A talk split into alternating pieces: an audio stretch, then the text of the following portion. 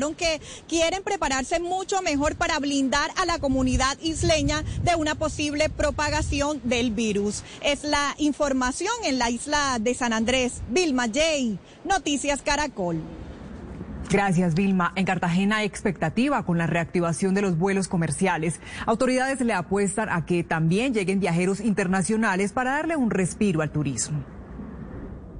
A partir del primero de septiembre, el Aeropuerto Internacional Rafael Núñez comenzará operaciones comerciales. Para ese día, a las 9 y 45 de la mañana llegará el primer vuelo proveniente de Bogotá. Queremos desde ya impulsar vuelos internacionales que van a ayudar a reaperturar el turismo, que es el mayor empleador, que es la sangre que alimenta la economía de Cartagena. Las empresas náuticas están listas para prender motores porque ya tienen luz verde para prestar sus servicios pero con algunas restricciones. Para que nos pudieran dar unos sellos de bioseguridad, que son los eh, el garantizar el lavado de manos de nuestros clientes, tener dentro de las embarcaciones eh, gel antibacterial y alcohol y al mismo tiempo darle unas capacitaciones a nuestros tripulantes. La primera fase de que se está pensando no habría el desembarco de personas. Los restaurantes también podrán abrir sus puertas luego que recibieron la aprobación de las autoridades locales. Un motivo de satisfacción el haber sido el primer restaurante en Colombia en lograr y recibir el certificado internacional en protocolos de bioseguridad otorgado por la compañía Buró Veritas en aras de ofrecer seguridad y respaldo a nuestros clientes. Los escenarios deportivos también estarán abiertos a partir del primero de septiembre. Voces y sonidos de Colombia y el mundo en Blue Radio y bluradio.com, porque la verdad es de todos. Son las 2 de la tarde, un minuto. Actualizamos noticias en Blue Radio. El partido FARC denunció el asesinato de un segundo líder social en el sur de Bolívar en cuestión de 24 horas. ¿Qué se sabe de estos casos? Dalia Orozco.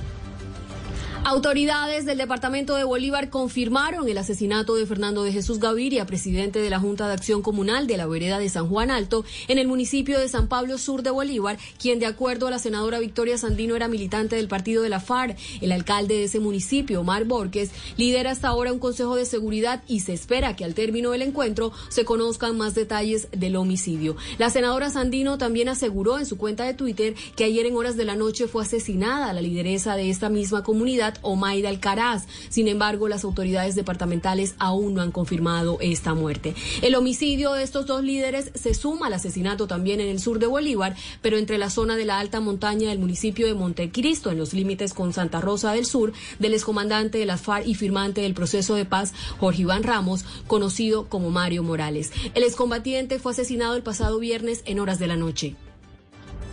Dos de la tarde, tres minutos. A propósito, apareció una carta que le envía el partido FARC al ELN, recriminándoles el asesinato de un líder del partido también allí en esa región, en el sur de Bolívar. Kenneth Torres.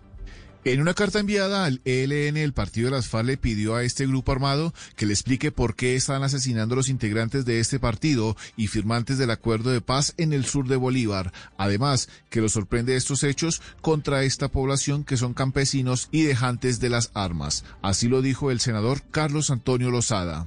Según lo que nos informan de allá de la región, eh, corresponde a, unidades del Ejército de Liberación Nacional, es un, un atentado Asimismo, desde las FARC pidieron al ELN reflexionar sobre estos hechos e indicaron que estos atentados no es contra el pueblo y menos contra los que tienen principios revolucionarios. Dos de la tarde, tres minutos. Protestan a esta hora los comerciantes en el centro de Medellín por la decisión de la alcaldía de mantener cerrado el Parque Boston, que es uno de los más emblemáticos de la ciudad. Susana Paneso. Con pitos y cacerolas protestan los vendedores informales que solían ubicarse en el Parque de Boston, en el centro de Medellín, para exigir la reapertura a partir del primero de septiembre.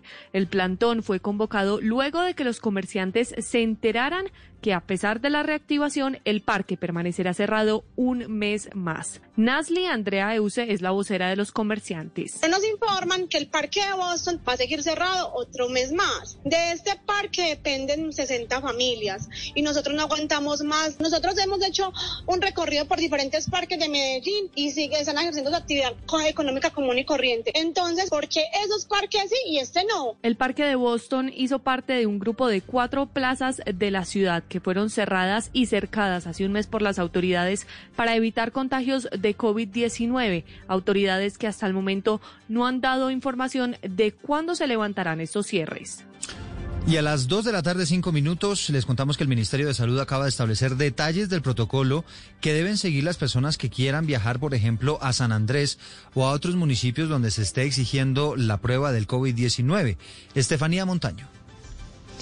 Eduardo, mire, esta prueba será para aquellos para aquellas personas que quieran ir a los departamentos que tienen una tasa de contagio menor a los mil por cien mil habitantes y cuya principal vía de acceso desde otros departamentos sea únicamente la aérea. Entonces, por ejemplo, San Andrés, usted, usted adquiere el tiquete e inmediatamente tendrá la autorización de la toma de prueba antígenos. El resultado debe ser negativo y no puede ser mayor a las 48 horas previas del viaje.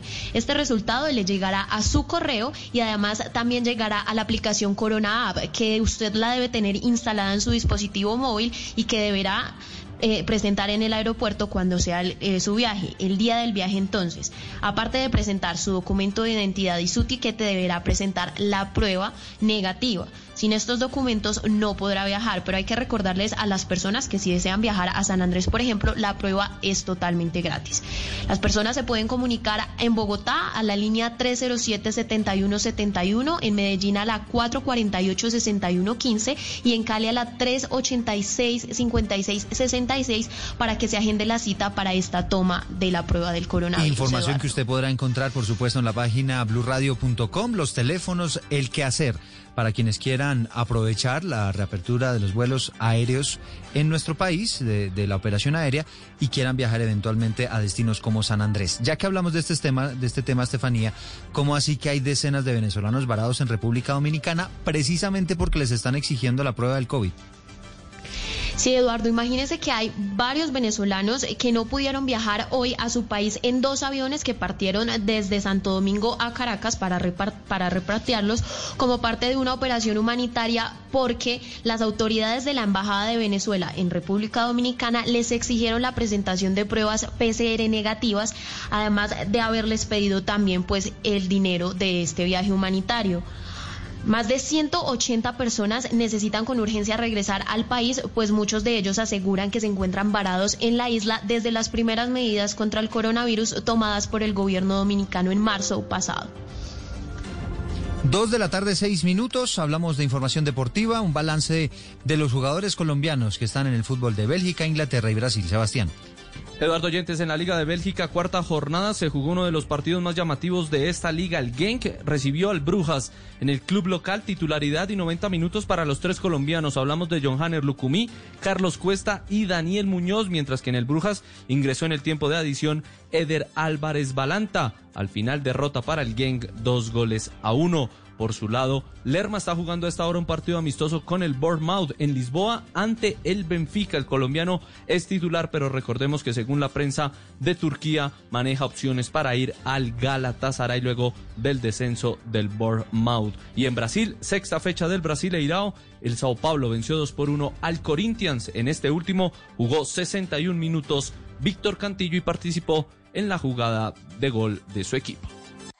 Noticias contra reloj en Blue Radio. Son las 2 de la tarde y 8 minutos. Estamos atentos porque, atención, ya fue notificado el abogado de Salvatore Mancuso de que efectivamente el gobierno de Estados Unidos ha tomado la decisión de deportar a el ex jefe paramilitar a Colombia y no a Italia. Recordemos que hay un recurso que eventualmente le permitiría a Mancuso permanecer en territorio estadounidense. Y la cifra que es noticia hasta ahora ocurre en la Florida, en los Estados Unidos, que registró 2.583 casos nuevos de COVID-19 solamente en esa región y otras 14 muertes más por el virus, lo que pone en la cuenta de la pandemia desde el primero de marzo 621 mil casos contagios que se han presentado precisamente allí en el sur del territorio estadounidense. Ampliación de todas estas noticias en blurradio.com, ya viene Mesa Blue. En tiempos de crisis, existen seres con almas poderosas que se convierten en héroes de nuestra historia. En Organización Solarte, queremos dar gracias a cada uno de nuestros colaboradores por superar sus miedos, arriesgándolo todo para entregar cada día no solo alimentos de primera necesidad a toda Colombia, sino también la esperanza de que todo va a estar bien. Porque cuando la bondad se pasa en la comida, el amor es el alimento. En Organización Solarte, trabajamos pensando en usted. ¿Qué tal pasaste la noche? ¿No lograste conciliar el sueño? Proponte dormir como antes. Conoce cómo ingresando a porquequieroestarbien.com o comunícate al 300-912-5231. Podemos ayudarte. Somos un centro de apoyo en línea para ti cuando lo necesites. Una iniciativa de la Fundación Santo Domingo y Pro Familia, con el apoyo de Blue Radio. En tiempos de crisis, existen seres con almas poderosas que se convierten en héroes de nuestra historia. En Organización Solarte, queremos dar gracias a cada uno de nuestros colaboradores por superar sus miedos, arriesgándolo todo para entregar cada día no solo alimentos de primera necesidad a toda Colombia, sino también la esperanza de que todo va a estar bien. Porque cuando la bondad se pasa en la comida, el amor es el alimento. En Organización Solarte, trabajamos pensando en usted. Los personajes, las historias, las anécdotas, las confesiones, las noticias, todos los temas puestos sobre la mesa. Aquí comienza Mesa Blue. Presenta Vanessa de la Torre en Blue Radio y bluradio.com. La nueva alternativa.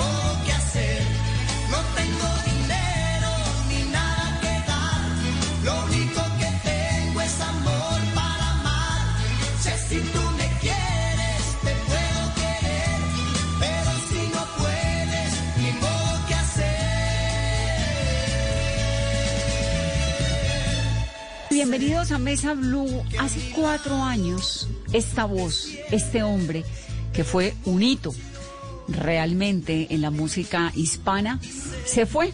Juan Gabriel, el gran compositor. Y por eso en el programa de hoy en Mesa Blue queremos recordar a Juan Gabriel, queremos escuchar su música, queremos además rendirle tributo a través de Cristian Bernal que hizo Yo me llamo Juan Gabriel en el 2017 y que se ha convertido en un personaje que afortunadamente nos trajo de regreso a ese gran ídolo de la canción mexicana y del mundo. Bienvenido, Cristian. Hola, hola, ¿cómo estás? No, con esa presentación lloré y todo, qué emoción tan grande. qué gusto que estés aquí con nosotros en Besa Blue, bienvenido. Bueno, eh, muy, muy feliz, de verdad, me siento privilegiado de esta invitación tan importante y nada, muy, muy contento de poder estar con ustedes. Yo me llamo Juan Gabriel, que es Cristian, ha abierto conciertos para Ana Gabriel, para Chayán, para Franco de Vita, para Alejandro Fernández. Y este 2020 iba a ser un año glorioso porque tenía planeado Pimpinela, Miriam Hernández, seguir la gira con Chayán. Y bueno, pasó esto que nos ha ocurrido a todos tan delicado que es lo de la cuarentena, que nos ha obligado a una nueva manera de vivir, pero el año entrante seguramente vendrán más grandes proyectos. Yo creí que eras buena, yo creí que eras sincera.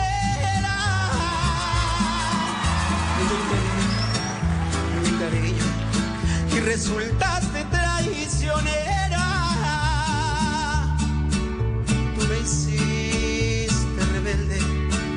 tú me hiciste tu enemigo.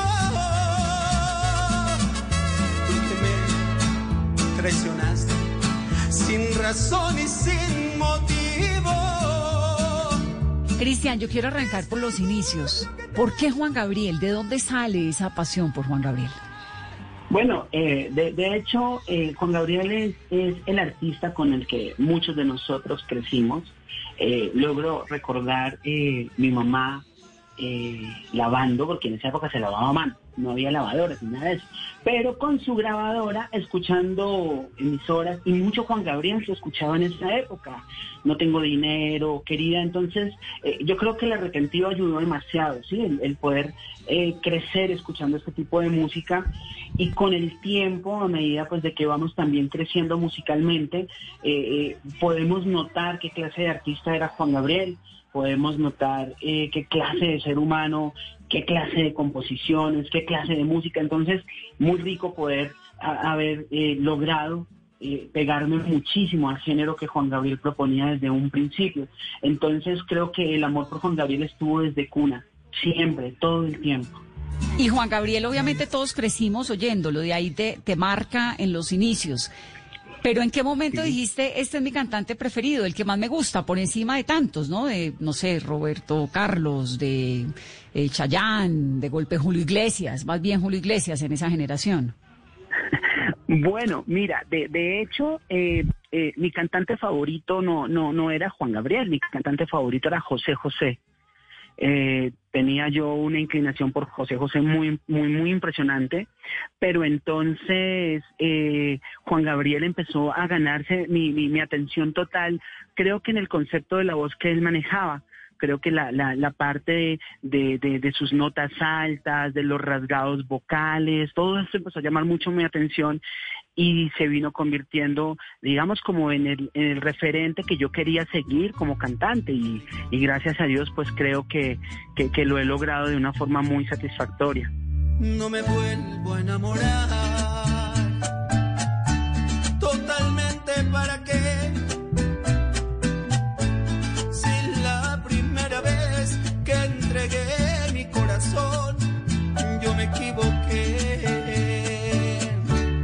No me vuelvo a enamorar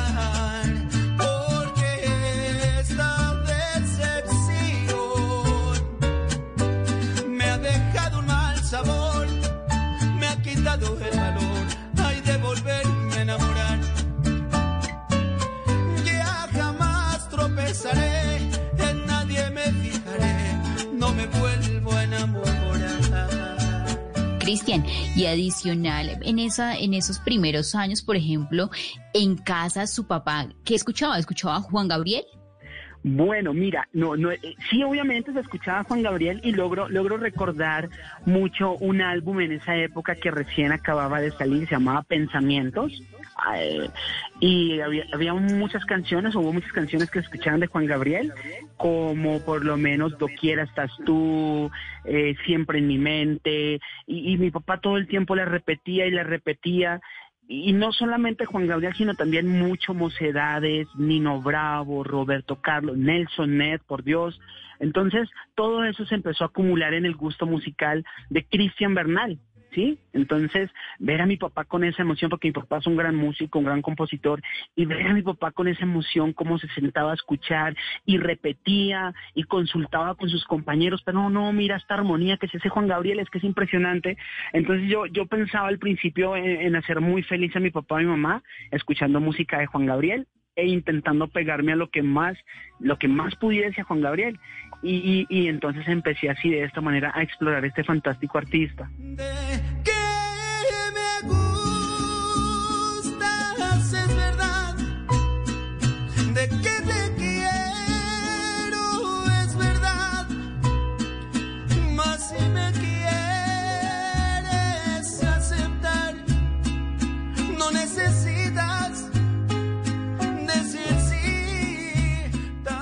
Y a explorar ese artista y también a descubrir ese gran talento que usted desde muy pequeño tenía, Cristian. Además que su papá eh, lo puso en clases de canto muy chiquito, ¿no?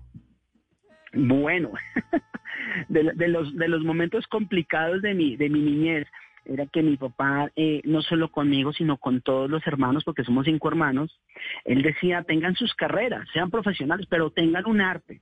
Y la familia Bernal siempre ha sido músico, siempre, siempre, siempre hemos sido músicos. Entonces, desde muy chiquito recuerdo que no podía salir al parque si no estudiaba guitarra o si no se estudiaba piano, si no se estudiaba canto, entonces no, era, era muy, muy fuerte el entrenamiento desde los tres años, imagínate desde los tres años estudiando y después de que se termina el colegio ya se da la posibilidad de, de hacer algo más profesional, pues seguimos enamorados de la música. Y errores y lo acepto. Y aunque nunca fui perfecto, quise darte lo mejor. Amor, no hagas larga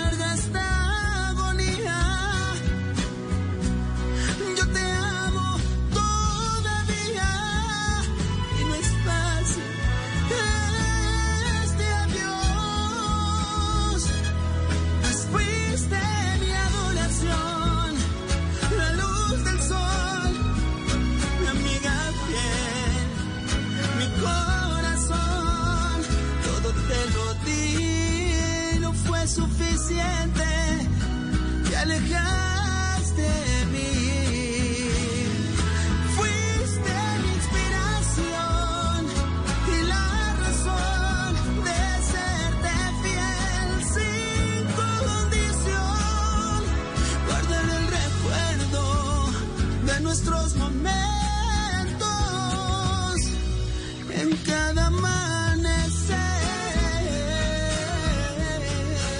¿y sus hermanos también estudiaron canto o usted aprendió eh, además a tocar otro instrumento? ¿Cómo fue esto? Bueno, gracias a Dios, nosotros todos dentro de la familia, como ya te estaba diciendo, tenemos esa inclinación musical muy importante y muy marcada. Entonces, fíjate, por lo menos mi hermano Alexander, eh, eh, que quien es mi manager actualmente también, compositor de Beto Galvez, compositor y arreglista, guitarrista, cantante. No, o sea, el tipo es impresionante también. Eh, mis hermanas, tengo una hermana que trabaja conmigo en, el, en Herencia de Juárez, que es el mariachi de Juan Gabriel Yo Me Llamo, que también es una gran cantante, gran compositora. Eh, mis dos hermanas menores cantan muy lindo, pero ellas sí no se dedicaron a la música. Conocen de técnica vocal, pero no se dedicaron a la música. Cristian Bernal sí se dedicó al canto al 100%, toca batería, toca percusión, toca guitarra y ya. Cristian, pero ¿qué fue lo que lo enamoró de la música de esa manera para hoy hacernos vibrar con esas canciones maravillosas e inmortales de Juan Gabriel? Bueno, yo vuelvo, vuelvo a, a- a- a la, a la época de mi papá, de, de- de su juventud y de mi niñez. Y era que todo el tiempo en la casa era música, se escuchaba música por todo, por todo y a toda razón en todo momento. Cualquier celebración era con música, cualquier tristeza era con música. Entonces, eh, mi mamita cuando estaba en casa haciendo su música, entonces, y en esa época también logro recordar que estaba de, de moda y en, y, y en un auge total el grupo Menudo. Entonces imagínate nosotros todo el tiempo escuchando Menudo y no, eh, eh, era imposible no enamorarse de la música, era imposible no hacerlo. ¿Cuál fue la primera canción de Juan Gabriel que se aprendió, Cristian? de la de, de- increíble esta canción no es tan conocida pero la canción más que, que más la primera que me aprendí se llama todo. Fue la primera canción que aprendí Juan Gabriel.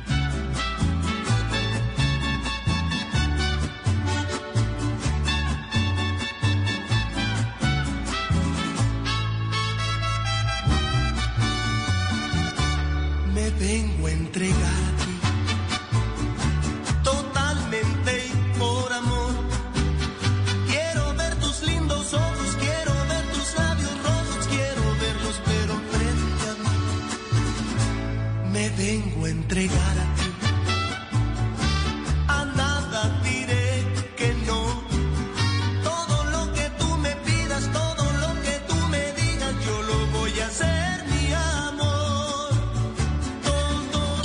usted se fue en, en estos largos años ya de carrera musical, como nos ha contado, de una familia y un entorno que ama la música, que está apasionada por la música, empieza a descubrir como ese feeling hacia la interpretación y a lo que significaba Juan Gabriel en su vida. Sí, claro, total. Eh, de, hecho, empezar a, a trabajar sobre, sobre lo, lo, lo, el artista que era Juan Gabriel en su totalidad viene después de que yo primero participo en un reality para Caracol Televisión en el año 2013 que se llamaba La Voz Colombia. En su segunda versión, yo participé allá, tuve la oportunidad de compartir con Jesse Uribe, con Jair Santrich, pues ya creo que todos ustedes lo conocen.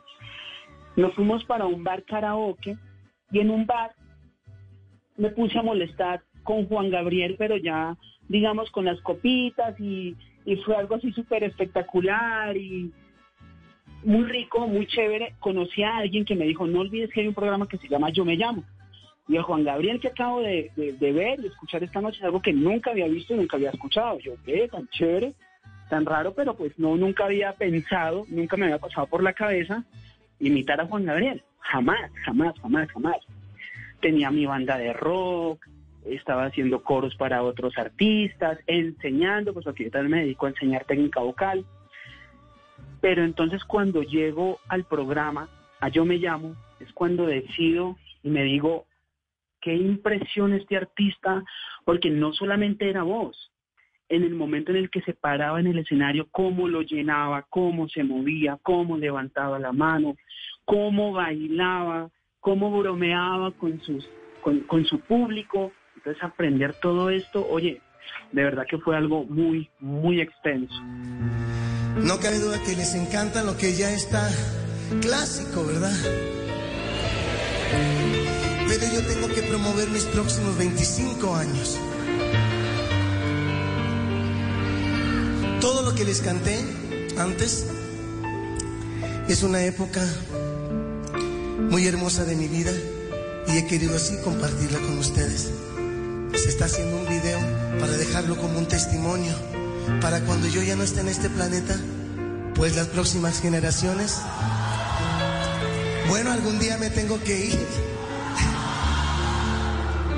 Bueno, está bien.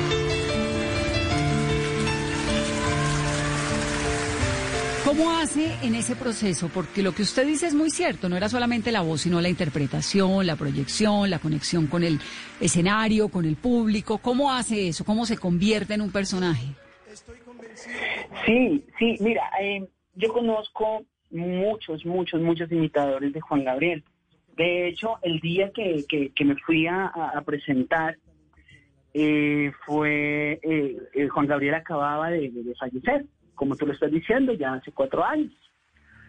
Entonces, cuando llegué a la fila para participar en Yo Me Llamo, me encontré, sin mentirte, como con unos 130, 150 Juan Gabriel diferentes y gente muy profesional en el tema que llevaba carrera, pues, imitando a Juan Gabriel en diferentes bares, diferentes lugares de Bogotá. Es decir, gente profesional en la imitación de Juan Gabriel. Yo no tenía ni, ni la más remota idea de lo que me iba a montar. Entonces, poder ver que esta cantidad de imitadores y muchísimos más, lo primero que imitan de Juan Gabriel es otra cosa, primero que su voz, primero que lo que es como artista, sino digamos ya como mofarse un poquito más de la parte, digámoslo, como fémina de Juan Gabriel, cómo sentarse en la pierna de un señor y ese tipo de cosas. Entonces yo me puse a investigar a profundidad y Juan Gabriel nunca en un escenario se sentó en las piernas de nadie, ¿sí? Y Juan Gabriel nunca se mofó de nadie en un escenario ni, ni hizo eh, presencia de su condición sexual jamás. Él siempre fue muy respetuoso del escenario porque él decía que, que, que, que el escenario merecía exactamente el mismo respeto que su mamá. Entonces, ¿a qué se dedicó Cristian Bernal? Se dedicó primero a imitar el artista, eh, la persona en el escenario, detallarlo muy bien. Y ya después, como Amparo Grisales me decía, pues ya, sal un poquitico más del closet que estás muy guardado. Me quedó muy difícil, pues imagínate, papá de tres hijas, casado hace 20 ¡No! años. y- y que, por ejemplo, tu esposa, tus hijas te vi, y tus hijos te vieran en esa faceta, ¿cómo fue? ¿Qué le decían, por ejemplo, Cristian? No, mira, esto es muy divertido porque, pues, ver a, su papá, a la autoridad de la casa, así, cuando todo serio, no mentira, yo no soy serio para nada, pero sí, así todo masculino y todo, convertirse en Juan Gabriel, a ellas al principio les daba muchísima risa, muchísima, muchísima risa, se burlaban de mí, eh, pero después ya empezaron a ver una realidad en este personaje y mis hijas ven a Juan Gabriel, me estudian conmigo actualmente porque eh, me tocó colocar mi estudio de grabación en mi casa, entonces ahí aprovecho para estudiar porque sigo estudiando con mi personaje, sigo perfeccionándolo y mis hijas lo ven y dicen, pero es que papá, yo no le veo lo homosexual por ningún lado Juan Gabriel. Yo veo un tipo divino moviéndose en el escenario. Una hija de 22 años, tengo una de 16 y una de 12 años. Y las tres coinciden en lo mismo, que es un súper artista, un súper personaje. una y otra vez.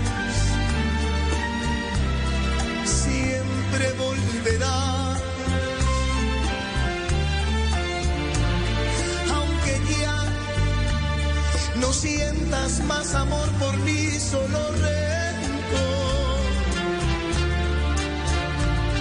Yo tampoco tengo nada que sentir y eso es peor. pero te extraño. ¿Cómo te extraño? No cabe duda que la costumbre es más fuerte que el amor.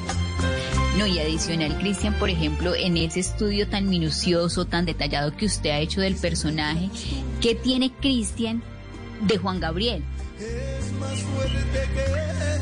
Wow, mira, eh, yo tuve la posibilidad de te voy a contar y te voy a responder como anécdota. Cuando hice el concierto de Ana Gabriel en el Movistar de Arena, eh, Ana Gabriel se fue hasta, hasta en mi camerino, me abrazó, se puso a llorar, me dijo, Alberto, qué alegría verte vivo. Cuando me dice eso, me dolió mucho el corazón, de verdad sentí como si algo raro me fuese a pasar, pues porque Ana Gabriel diciéndome algo así y llamándome por el nombre de pila, diciéndome Alberto, es un placer verte vivo. Y me dice, nunca olvides que tú no escogiste el personaje, este personaje te escogió a ti.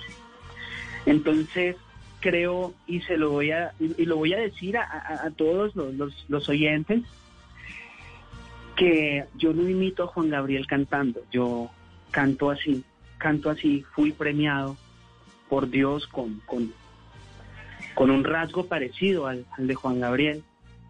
Creo que de Juan Gabriel quiero tener su humildad, trabajo por tenerla, su sencillez, trabajo por tener su capacidad musical. Creo que Juan Gabriel y yo estamos tan enamorados de la música el uno y el otro. Creo que eso tengo de Juan Gabriel.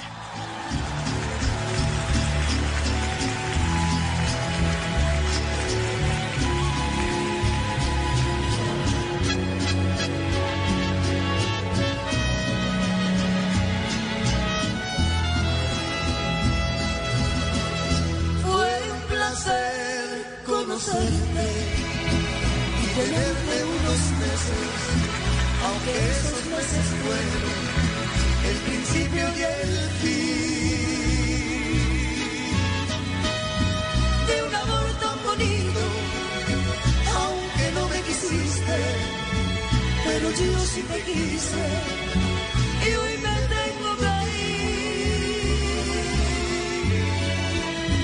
Muy feliz fui contigo, me conformé con nada y hoy te quedas sin mí. Y a pesar de que nunca me dijiste te quiero, hoy que tengo que irme, me demuestras tu amor.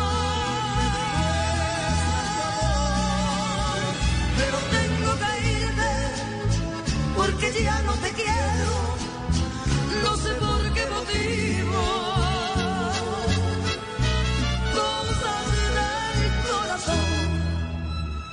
Cristian, pero qué frase tan maravillosa y tan emotiva la de Ana Gabriel en ese concierto, después cuando lo buscan en el camerino. Este personaje te escogió a ti y tú estás es cantando y, y eres un bendecido como nos lo cuentas. Además que no solamente has compartido escenario con Ana Gabriel, sino con Franco De Vita, con Alejandro Fernández, con Chayán. ¿Cómo han sido esas experiencias con estos cantantes tan importantes en el mundo artístico y musical? Bueno, mira, yo no, no sé si lo has notado a lo largo de la entrevista, soy un creyente y amante de Dios, ante todo, ante todo, en la vida primero Dios. Y siento que he sido muy bendecido desde el momento en el que decidí hacer parte de este reality y de tomar la, la, la responsabilidad de, de seguir llevando el mensaje de Juan Gabriel.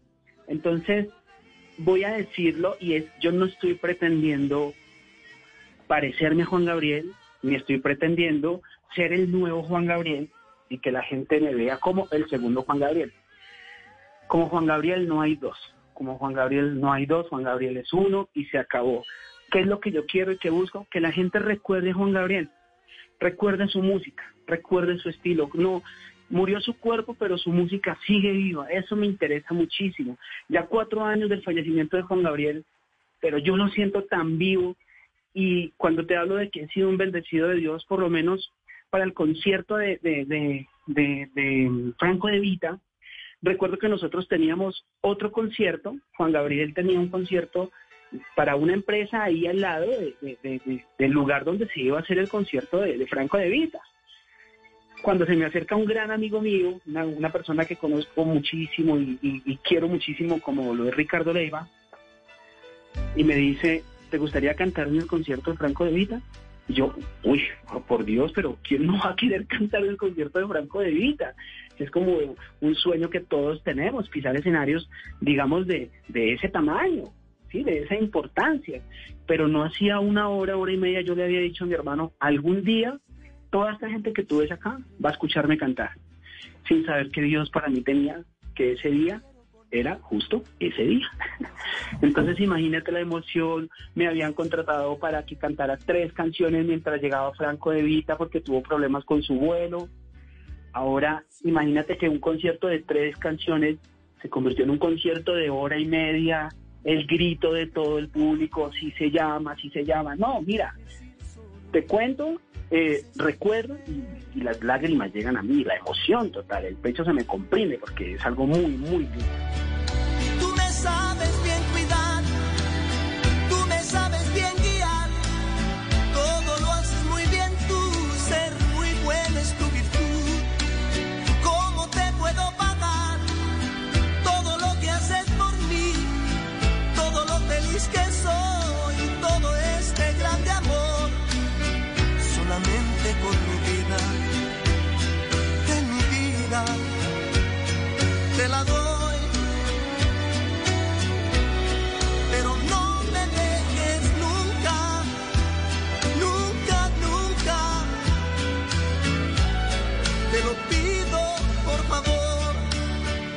Además que la responsabilidad de mantener vivo ese legado y esa música y al lado de, de ni más ni menos que de Franco de Vita. ¿Y cómo fue la experiencia con Alejandro Fernández?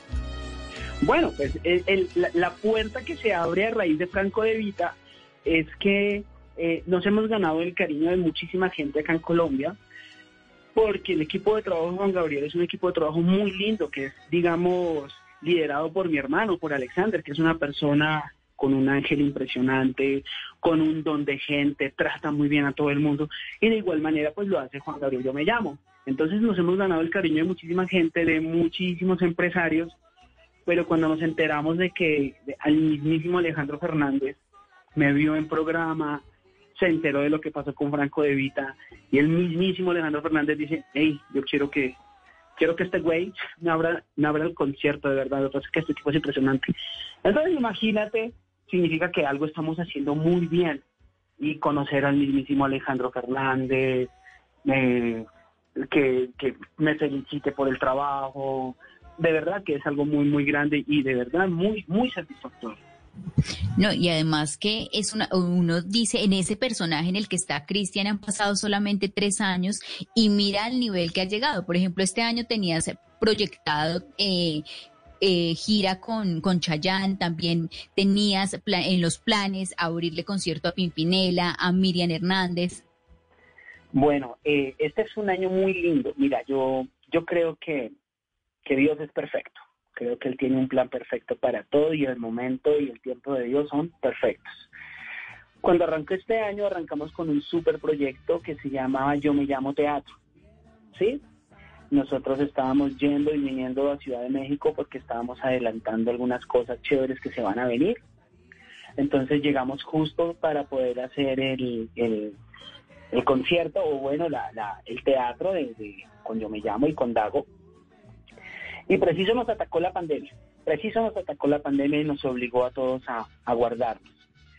Este tiempo, obviamente, se cancelaron muchísimos conciertos, se canceló la gira por Centroamérica, nos quedamos con, con Estados Unidos también, nos quedamos con España y nos quedamos con Colombia en lugares muy importantes, como tú lo estabas diciendo, Miriam Hernández, Pimpinela, Chayán por se estaban haciendo negocios también para Armando Manzanero, y bueno, muchas cosas espectaculares que, que sé que aún están ahí, como, como, como dice el, el dicho popular, al que le van a dar, le guardan. Entonces simplemente es esperar, trabajar mucho, el haber aprovechado este tiempo y seguirlo aprovechando para estar más cerca de mi familia, pues porque obviamente después de, de, de, esto bonito que pasó con Yo Me Llamo, eh, me alejé mucho de mi familia, pues porque ya imagínate tanta vaina, la gira, los conciertos, programas de televisión, entonces, pues, ya no había tanto tiempo para pasar con mi familia y ahorita estamos muy, muy felices trabajando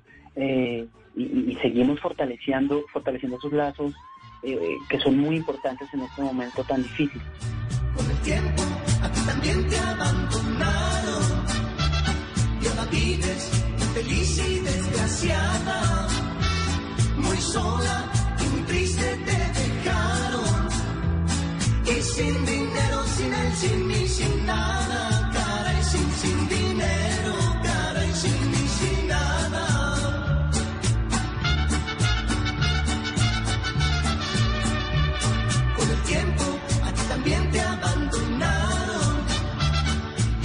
vives feliz y desgraciada, muy sola triste te dejaron. Y sin dinero, sin él, sin mí, sin nada, cara y sin, sin dinero, cara y sin mí, sin nada. Todo por casarte con un rico. Hoy sabes que el dinero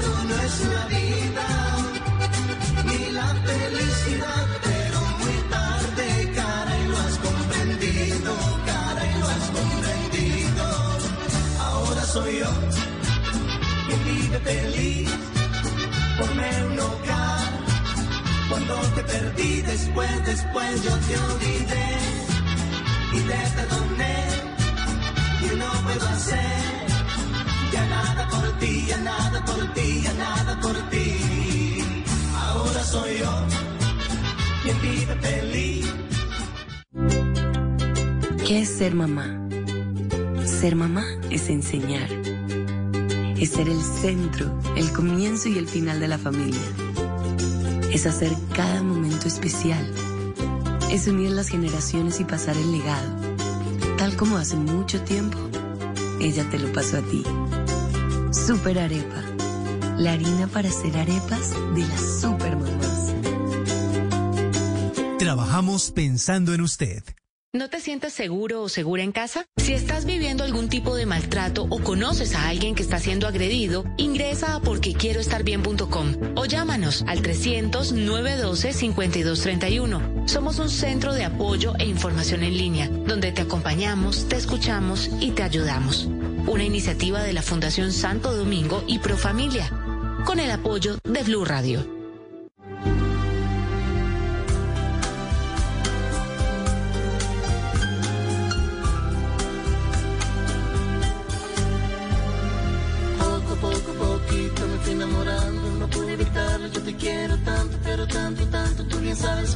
Cuánto, eso y otro tanto que quiero decir.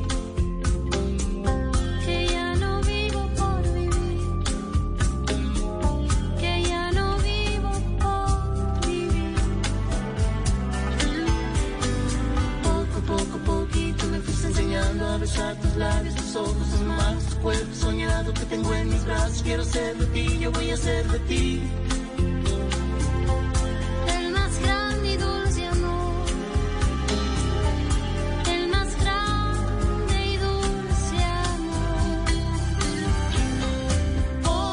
Gente nos está pidiendo canciones. Hablemos de canciones de Juan Gabriel. ¿Cuál es la que a usted realmente más le gusta, la favorita? Es, eh, hay muchas, muchas canciones de Juan Gabriel que a mí me encantan, me fascinan. La que mejor interpreta, la que le llega a lo profundo del corazón. Eh, obviamente, hasta que te conocí, abrázame muy fuerte, te sigo amando. Pero hay una canción en especial que a mí me fascina, que se llama Solo sé que fue en marzo. No es tan famosa, mucha gente no la conoce, pero si me lo permiten, esta noche les voy a cantar un pedacito del coro de esa canción que dice más o menos, Si ella tiene otro amor que le da su calor y lejano no bebe y la veo muy feliz, aunque a veces pienso que todavía me quiere. Yo no sé si mañana la veré otra vez en mis brazos. Solo sé que fue en marzo cuando la conocí.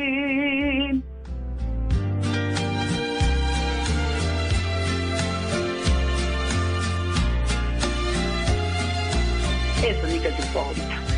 Esa es la canción favorita de Cristian y de muchos de nuestros oyentes que se conectan con este homenaje especial que les está, que le estamos haciendo a Juan Gabriel con sus cuatro años ya de su partida, pero que este legado sigue vivo. ¿Por qué la música de Juan Gabriel Cristian ha sido tan inmortal y no pueden faltar sus canciones? En ningún viernes que uno salga de fiesta, siempre va a haber quizá al imitador o al final de la fiesta se escucha una canción de Juan Gabriel.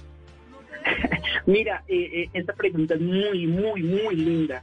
Eh, es una pregunta donde, la respuesta, perdóname, es donde se logra reflejar eh, el alma del artista y, y en este caso de, de Juan Gabriel. Él siempre, desde muy niño, soñó que su música fuese escuchada en todo México, eh, narrado por él mismo. Él decía, le decía a, Juanito, que fue la primera persona que cuando él estaba tan chiquito, que lo conoció en el orfanato y que le enseñó a hacer manualidades, pero que también le enseñó a tocar sus primeras noticas en guitarra. Eh, entonces, eh, le, decía que él soñaba que todo el mundo en México le escuchara cantar. Que México ya era el mundo para él, ¿entiendes?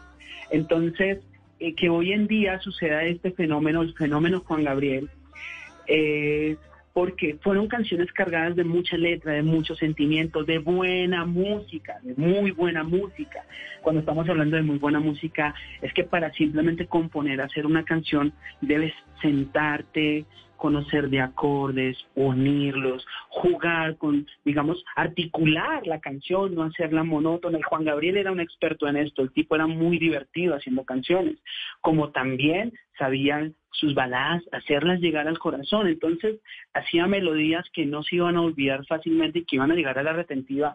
Y actualmente se sigue viviendo este fenómeno, y no solamente con Juan Gabriel, sino muchísimos artistas más de esa época que hoy en día tú estás con tu familia y termina la rumbita y, oye, quiero escuchar Juan Gabriel, quiero escuchar Ricardo Montaner, quiero escuchar ese tipo de artistas, Roberto Carlos, José José, que creo que son artistas inmortales. Nunca van a pasar de moda.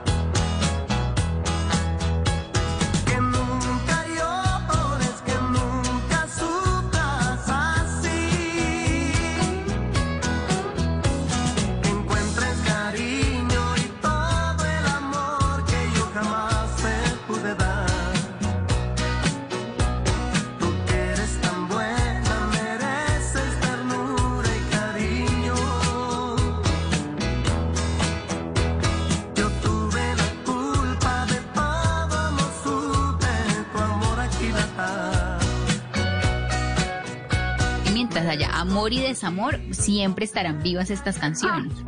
Justo eso, claro, imagínate. ¿Quién no quiere dedicar eh, siempre en mi mente, por ejemplo? ¿Quién no quiere dedicar siempre en mi mente?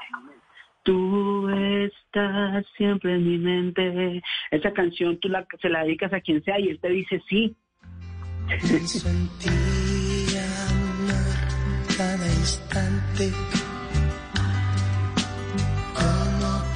Tú que te olvides si estás tú? Siempre tú, tú, tú, siempre en mi mente.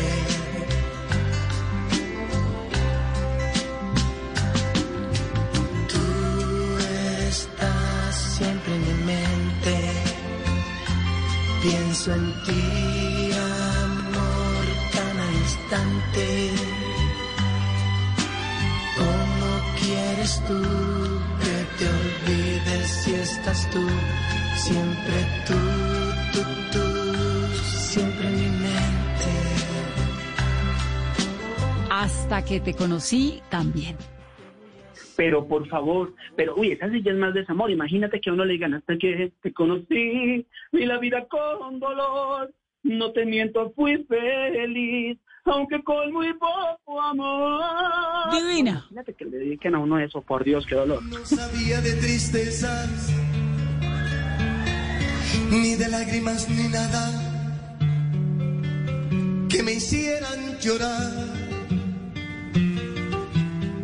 Yo sabía de caricias de ternura porque a mí desde pequeño eso me enseñó mamá. Eso me enseñó mamá.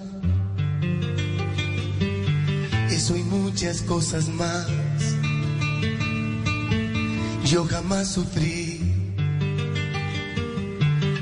Yo jamás lloré. Yo era muy feliz. Yo vivía, yo vivía muy bien. No, queda, y, y más que se la dediquen de pronto en esta época de cuarentena. Oye, ¿cómo va uno a pedir explicaciones? Porque es muy rico pedir explicaciones mirándole a los ojos, pero como no se puede, todo por teléfono. Ay, no, horrible, qué pesadilla. ¿Y cómo le ha ido, Cristian, con, con estos meses? ¿Cómo le fue con este tiempo en cuarentena? ¿Siguió trabajando? ¿Ha pensado en hacer algún show virtual? Bueno, mira, eh, nosotros hemos tenido trabajo, gracias a Dios, eh, virtual todo el tiempo, excepto un, un descache que, no digamos descache porque no se puede decir, porque creo que muchísima gente tiene, digamos, el derecho a saber qué fue lo que pasó con, con este tema. Y fue que a mí hace poco me, me, me, me pillaron en, en la red cantando en el cumpleaños de, de mi gran amiga Gina Calderón. Entonces, eh, y sí se supo cómo fue esa fiesta y qué pasó y el rumbo no, no, no, no más grande del mundo y bueno, pues ya sabemos cómo son las fiestas de Gina. Ay, no, Cristian, ¿cómo así? Pero entonces resulta que pasa que la gente a mí no me escuchó y no supo qué fue lo que pasó. Entonces me parece que podríamos utilizar el medio para más o menos contar a grandes rasgos qué pasó. Resulta que pasa que yo era el regalo sorpresa para, para Gina de parte de su cirujano, de Ricardo. Entonces, cuando yo llegué a casa de, de, de- perdón, no era la casa, era el lugar donde se iba a hacer el- la fiesta para Gina Calderón. Yo llegué de sorpresa a las 8 de la noche, cuando solamente estaba Gina Calderón, el doctor y tres personas haciendo el arreglo para el evento. Resulta pasa que cantar con tapabocas es prácticamente imposible, prácticamente imposible. Entonces lo que hice fue, me tocó quitarme el tapaboca, pedí el distanciamiento y hay unas fotos donde se ve que Gina se me pone encima y yo la empiezo a correr, pues porque obviamente, no porque me interese quedar bien ante el mundo, sino pues porque es mi salud, es la salud de mis hijas, de mis papás, de todo el mundo, ¿me entiendes? Entonces solamente se cantaron cuatro canciones, pero se empezaron a subir fotos donde llevaba exactamente el mismo vestuario en otros bares, en otros lugares, y lo que todo el mundo está diciendo, no, pues Juan Gabriel está haciendo conciertos eh, personales, perdóname, o, presenciales, y no se está cuidando. Entonces, no fue como todo se pintó. Eh, aparte, pues obviamente de, estar haciendo los conciertos virtuales que, que Dios nos ha consentido muchísimo con este tema, también, como te estaba contando, monté eh, mi estudio de grabación en mi casa y desde mi casa estamos haciendo trabajos para diferentes artistas. Estamos haciendo reggaetoncitos, estamos haciendo vallenatos y como también so- soy eh, profesor de técnica vocal, sigo enseñando online pues a los alumnos que, que han querido continuar con el proceso. Entonces, no hemos estado desamparados, hemos estado muy juiciositos y sintiendo el amor de Dios todo el tiempo. Yo solía siempre decir,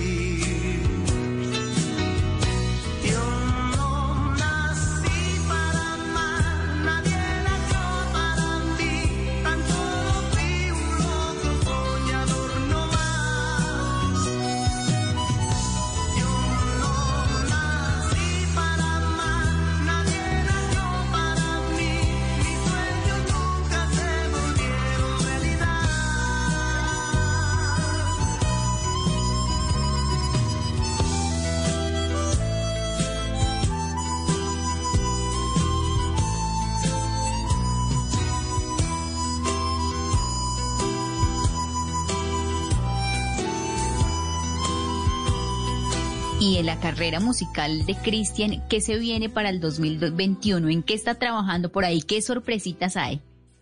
Bueno, eh, ahorita vamos a, retomar un sencillo que se hizo el año pasado, eh, que empezamos a promocionar y que nos fue muy bien y todo, pero eh, la gente es muy celosa, digamos, con, con el tema de, de cuando tú quieres desprenderte del, de- de- del yo me llamo, no solamente en el caso de Cristian, sino en el caso de cualquier artista yo me llamo que, no sé si ustedes lo han notado, eh, voy a sacar un disco, dice por lo menos, a ver, Roberto Carlos. Entonces lanza su sencillo y cuando llega el lanzamiento de su sencillo la gente, sí, muy lindo y todo, pero cántate el gato en la oscuridad o cántate detalles. Entonces algo pasaba con Juan Gabriel. Cuando estamos haciendo el lanzamiento de la canción, la gente eh, ya sabe que es Juan Gabriel, yo me llamo entonces, ah, sí, muy linda tu canción y lo que quieras, pero no, te queremos escuchar hasta que te conocí, o abrázame muy fuerte, que es a lo que viniste.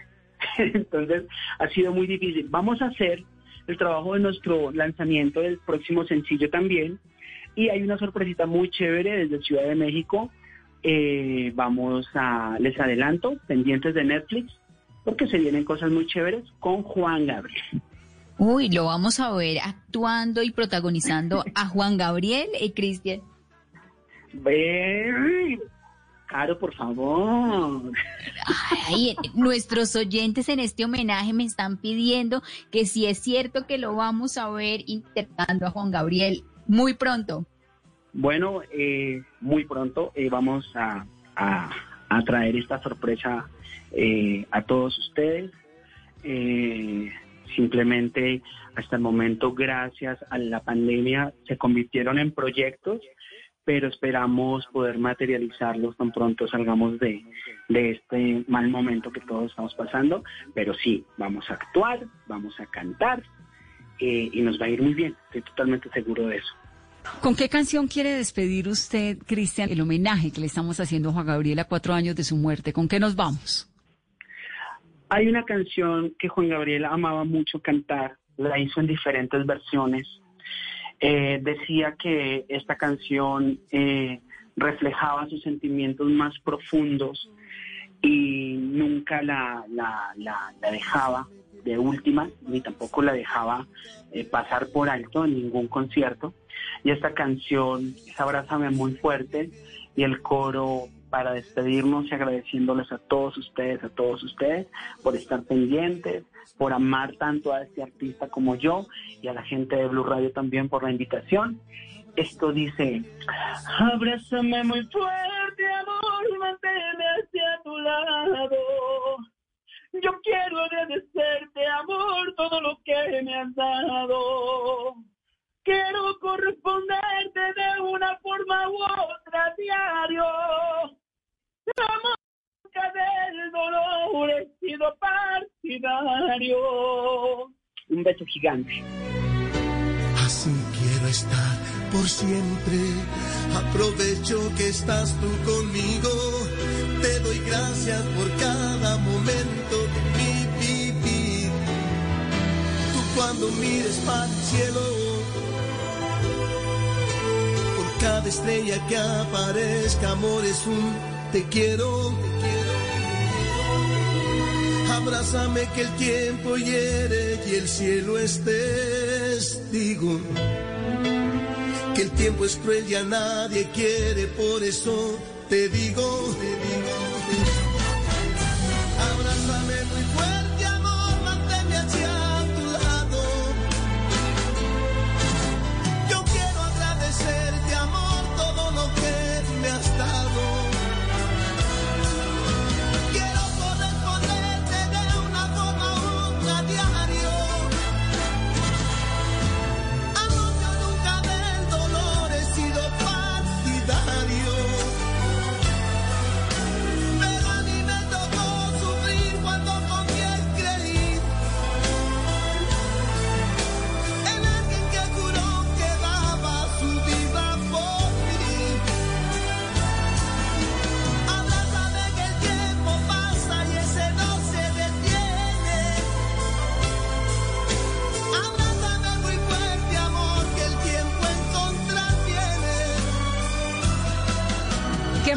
Cristian. Gracias por estar en Mesa Blue.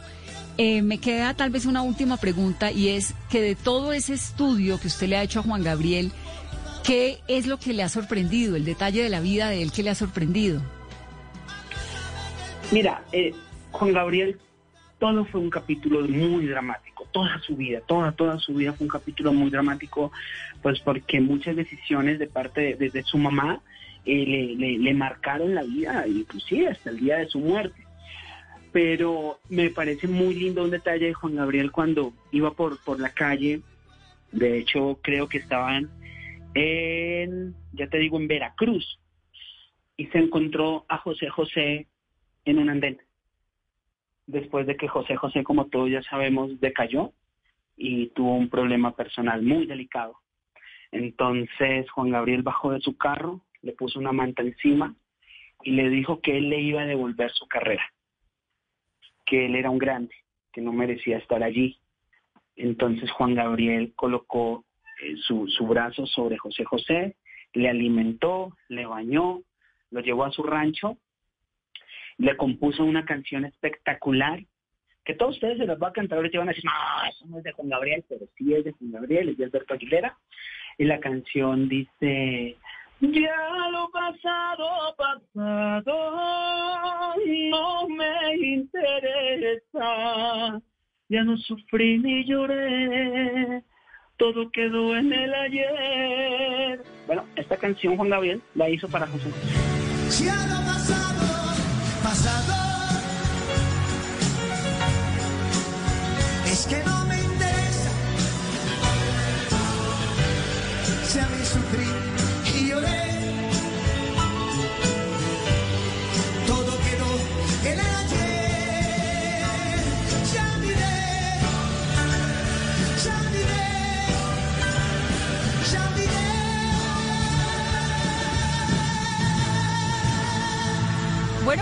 tienen. La mejor manera de cerrar este especial es con esta canción. Gracias, Cristian, por estar aquí con nosotros en Mesa Blue, por tu tiempo, por seguir manteniendo tan en alto el nombre de este ídolo y por ese legado, por permitirnos disfrutarlo, aun cuando no lo tenemos. Un abrazo y gracias por estar en Mesa Blue. No, yo muy feliz siempre de poder estar cuando, cuando ustedes lo requieran.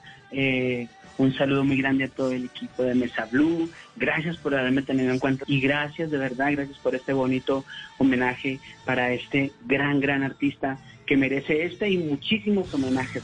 Pido un aplauso para el amor que me ha llegado. Mil gracias, señoras y señores, muchísimas gracias por Ya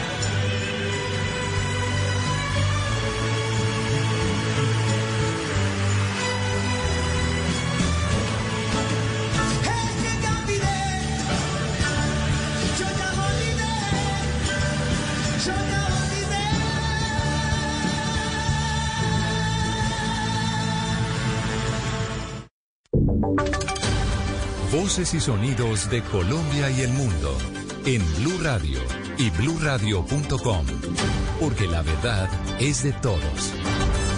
3 de la tarde, 5 minutos. Actualizamos noticias en Blue Radio. Avianca Holdings ah, se pronunció respecto al préstamo de 370 millones de dólares por parte del gobierno y dijeron que además de ser una muestra de confianza, ese dinero equivale al 30% de los recursos en su plan de reestructuración. Silvia Charri.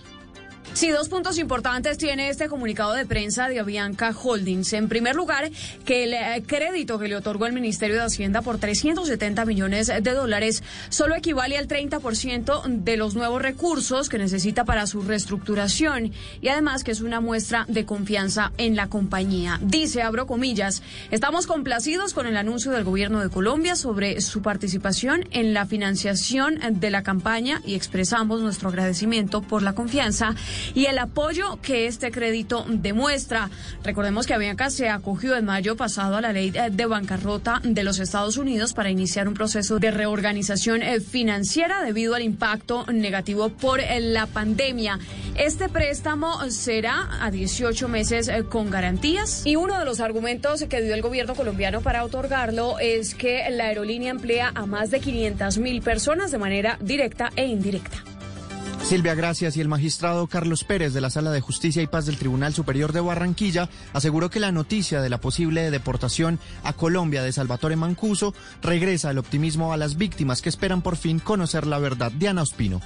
Para el magistrado Carlos Pérez de la Sala de Justicia y Paz del Tribunal Superior de Barranquilla, el regreso de Salvatore Mancuso a Colombia significa devolverle el optimismo a las familias que aún no tienen información del paradero de sus seres queridos desaparecidos y que esperan ver de frente al ex jefe paramilitar para que siga aportando información. Para las víctimas es muy importante tener a los agresores enfrente, escucharlos directamente. Para ellas es muy importante que les continúen dando datos de dónde están sus familiares, dónde están los restos de los que fueron desaparecidos. La Sala de Justicia y Paz del Tribunal de Barranquilla desde el pasado mes de marzo solicitó en extradición a Mancuso para que responda a las miles de víctimas.